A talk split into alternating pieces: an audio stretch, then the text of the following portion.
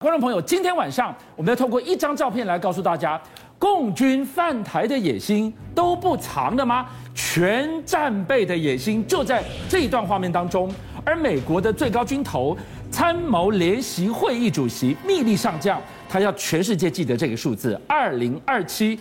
要出什么大事吗？距离现在还有五年呢。如果台海二零二七出大事，我们这五年能做什么？居然美国现在国会议员。提案要修改台湾关系法，防御性武器对台湾来讲已经不够了，够不够其实不重要，修不修也不重要了，因为美国现在已经一步一步武装台湾的国防，武装到牙齿来了。好，前几天呢，啊，那个苏澳有一个渔船在好那个钓鱼台附近看到了好几艘大船，然后赶快急急忙忙跑回来，要告诉大家是什么嘞？大陆的辽宁号航空母舰由石原宫古水域呢进到了菲律宾海，台湾东部菲律宾海，然后进行演训，而且呢，日本也一如以往的，好，只要有呃第三方的这个军事舰艇在未经通报它的情况下进到日本周边的防空识别区，是就一定派出舰艇啊伴随，是而且呢，由于大陆派辽宁号。所以日本就派出云号直升机护卫舰，当然现在的出云号已经是可以具备起降 F 三十五 B 的能力的出云号。那而且呢，其实前几天呢，在那个日本海进行演习的林肯号航空母舰呢，也已经啊回到了菲律宾海。这个礼拜一就在台湾的东部海面啊进行演习，然后呢，日本啊在横须贺港，美国的雷根号航空母舰啊，因为他们已经修了好久，最近要修那个已经要修修完出来了，对，修完出来呢就要开始进行啊雷根号航空母舰的一二零二二年的夏季的这个巡航。那这个时候，他在巡航之前呢，要先到硫磺岛，其实也在菲律宾海，对，然后进行舰载机的起降演练，就是那个 Build Carrier Landing Practice。所以呢，你看。一时间，整个菲律宾海塞了四艘航空母舰，风起云涌啊！你刚刚提到的是，大家眼睛就放亮了。为什么？日本紧盯着辽宁舰图川岛链往西太而去的时候，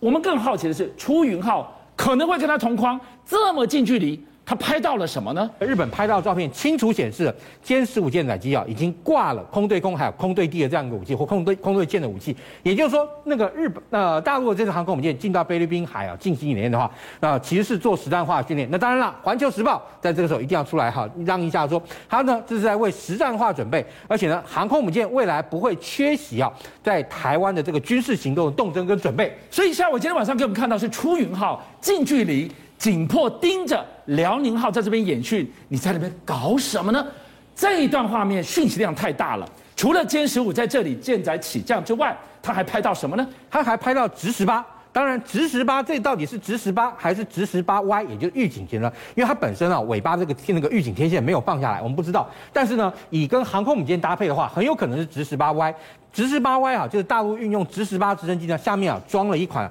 KCLC 十一型的 ISA，也就是主动电子扫描雷达哦。为什么？因为我们之前讲。大陆的航空母舰缺什么？缺预警机。对，缺预警机啊！因为你看，以美国来讲，或者说我们那个呃预警机，它有像美军有 E-2D，现在 E-2D 起飞升空以后，就在航空母舰上空啊，等于说用它舰上的这个电那个雷达，往航航航航空母舰的防空从空中撑起一张网，而且最重要的是。是预警机从空中撑的这张网呢，它最重要的意义跟价值在哪里？就在于说，你知道我们知道地球是圆的，对不对？你虽然说你航空母舰在海上跑，旁边还有神盾舰，但神盾舰啊，它看出去最远最远，大概看到三十八公里外水平线的目标。是，也就是说，如果敌方的那个掠波反舰飞弹过来的话，神盾舰看到大概也还是只有一分多钟的这样一个反应时间。对，那在这个情况下，如果你能够从空中看。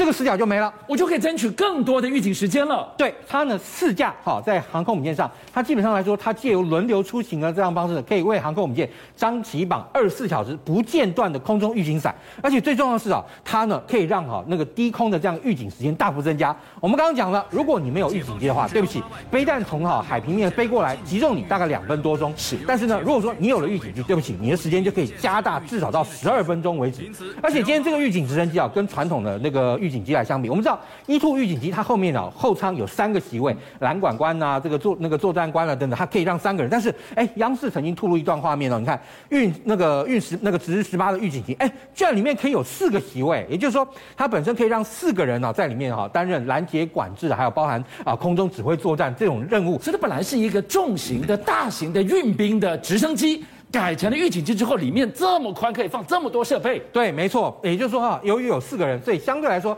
搞不好它能够管制的批次跟管制的数量还比哈一般的预警机还稍微多一点。那法国你看，就是他之前呢缺乏了这个预警机，他只有买两架，现在他跟美国新买这个戴高乐号这个呃预警机啊，一口气买了三架 E2D。所以，但是你看，如果说大陆建有这个四架，也就是说基本上来讲，它可以把辽宁或者山东号的这样一个预警伞撑起来，基本上效能大概不会比哈这个辽宁号号啊不不会比这个法国戴高乐号差到哪里去了。好，所以我们看到了现在共军的步步进逼，同一个时间，美军层级最高的军头密令上将。提醒全世界，提醒台海，注意这个数字，二零二七，距离现在还有五年，五年后会发生什么大事吗？好，麦克麦里是谁啊？麦麦里是美国参谋首长联席会议主席啊，也就是说，他基本上是美国总统的军事总顾问啊。国防部长是执行这个国防的这个政策，但是啊，军事上的这个军事作战的这个顾问，他啊是最高顾问，等于说他们首长联席会议中每一个人，虽然说他地位是均等的，但是要由他去把参谋首长联席会议啊这个中的这样结论向总统报告。那他是说什么呢？他最近说。大国间啊爆发冲突的可能性不断增加，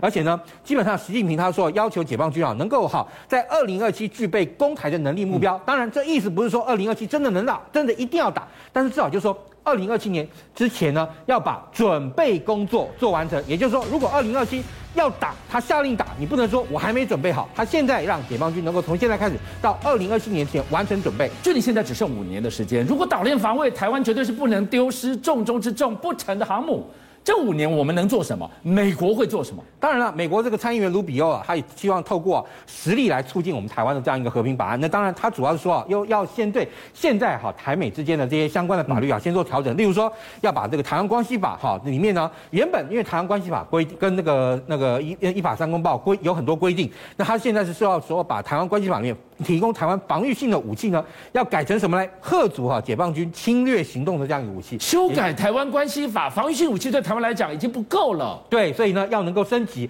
那当然了，最近我们也看到，那当然美国也透过一些军售的这样一个调整，希望能够调整我们的这样一个防卫的态势跟概念。例如说，他最近啊那个 A M 幺洞九 A 六不卖了，但是呢，他希望能够提供啊更多的这个 HIMARS 的这个火箭发射车。当然，以 HIMARS 火箭发射车来讲，以美国现在已经卖了六十四枚的 ATACMS 啊，也就是短程啊这个炮兵战术飞弹。那这个炮兵战术飞弹其实提供台湾啊，它一个很重要就是说，我们能够对大陆进行源头打击，打击什么呢？包含这个地对地弹道飞弹，然后那个部队集结地，然后这个呃未发射的这些相关的飞弹或者是火箭弹等等。因为哈，以目前来说的话，啊这个 ATACMS 啊，它本身射程就大过三百公里了，而且呢，它透过包含这个惯性加 GPS，它的那个目那个所谓的圆周误差公算啊，小于十公尺。是。然后而且呢，它本身是五百公磅的这样高到高爆弹，它最近最后集中前呢，它是基本上垂直由上往下好冲下来，所以你看，而且呢，对，而且它也还包含这样类似像次械战撒布机，所以它本身的这个杀伤效能是非常大的。夏伟的意思是说，今天就算是议员提案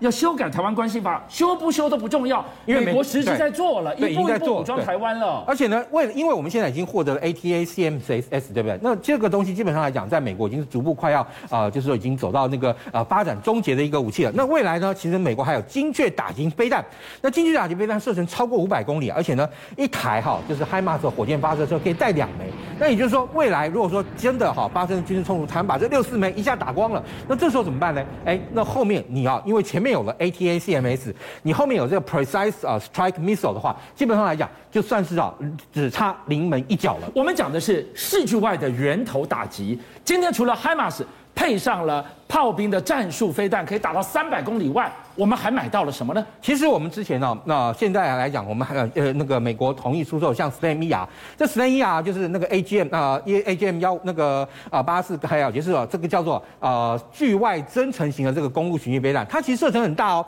它射程超过两百八十公里，而且呢，它本身啊，大家最要注意到，你看就是它能够产生这样一个画面，这个画面怎么一回事？因为它弹头前面有个摄影机，透过这个摄影机啊，飞行员啊在飞行啊操控这枚飞弹这个过程中呢，可以借由飞弹弹头的这样一个寻标器，然后呢，看到敌方的这样一个武那个那个军舰的这样一个形状之后，他其实可以去指挥这枚飞弹。哎，因为飞行员当然对装备也很了解嘛，知道这枚飞那个军舰的弱点在哪里。好，这个时候他就可以在上面啊设定一个命中点。那这个点啊命中下去的时候，他是希望能够对这个军舰造成最大的这样一个损害的。那而且呢，呃，这个飞弹它本身啊，其实最特别是它还具有停止运动瞄准点的这样一个修正。这个个是什么意思嘞？我们刚刚讲，我们刚刚看到不是一个画面一直在接近一个军舰吗？是。它在接近军舰的过程之中，你知道啊，飞行员开始做啊，就可以让这个画面冻结。等于说，理论上来讲，我越飞越近，目标是不是应该越来越近？但是呢，我这个时候就可以透过目标冻那个画面冻结方式，我就开始在上面选哪个点哈是要你这个飞弹炸下去的。而且甚至于哈，你选定了这个飞弹击中这样一个目标，你看它设定这样一个点之后呢，它让这个好这个飞弹射出去，然后向目标飞的这个过程中，如果哎，他今天好觉得这个点不够好，那这个时候或者说甚至于啊，飞弹命中前呢，来那拍了一张照片，问他说这个是不是你要打的这个目标？如果飞行员发现哎不对啊，跟刚刚好原先的这个设定有所出入，他可以设定再一次攻击，也就是说飞弹呢不会因为说我已经好命你瞄准目标，非朝你目标冲下去不可。这时候只要发现有错，还可以让飞弹兜一圈，重新设定目标攻击。怎么这么聪明？今天一开始是我给了你坐标，你给我去打，嗯，没想到一路飞。他发现了地景目标不一样，他还可以回传，再问一次，再 confirm 一次，而且他飞弹啊，在击中目标前的五点五六公里左右，就可以开始啊，对这个目标它进行击杀之后呢的这个毁伤啊去做评估了。对，然后呢，而且甚至于啊，在距离哈它比一公里稍微近点，九百二十六公尺的时候，还是啊，甚至于还可以更改它的这个命中点，或甚至于啊兜一圈再回来。太聪明了。而且呢，F 十六 V 也可以跟它使用，可以跟它搭配使用。而且呢，其实我们刚刚讲，不止哈是这个鱼叉公路巡弋飞弹之外。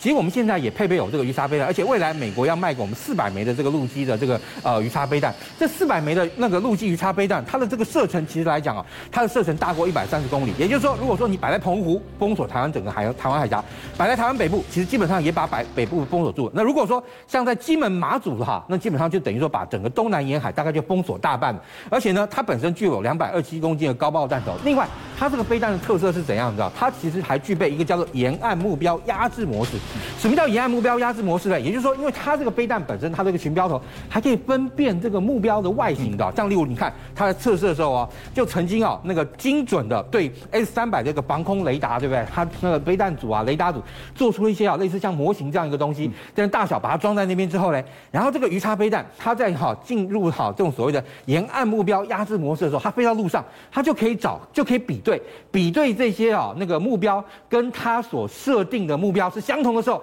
这个时候，鱼叉飞弹才会进行攻击。下午给我们看到这段画面，他们模拟的情境跟想定炸毁的是什么？居然是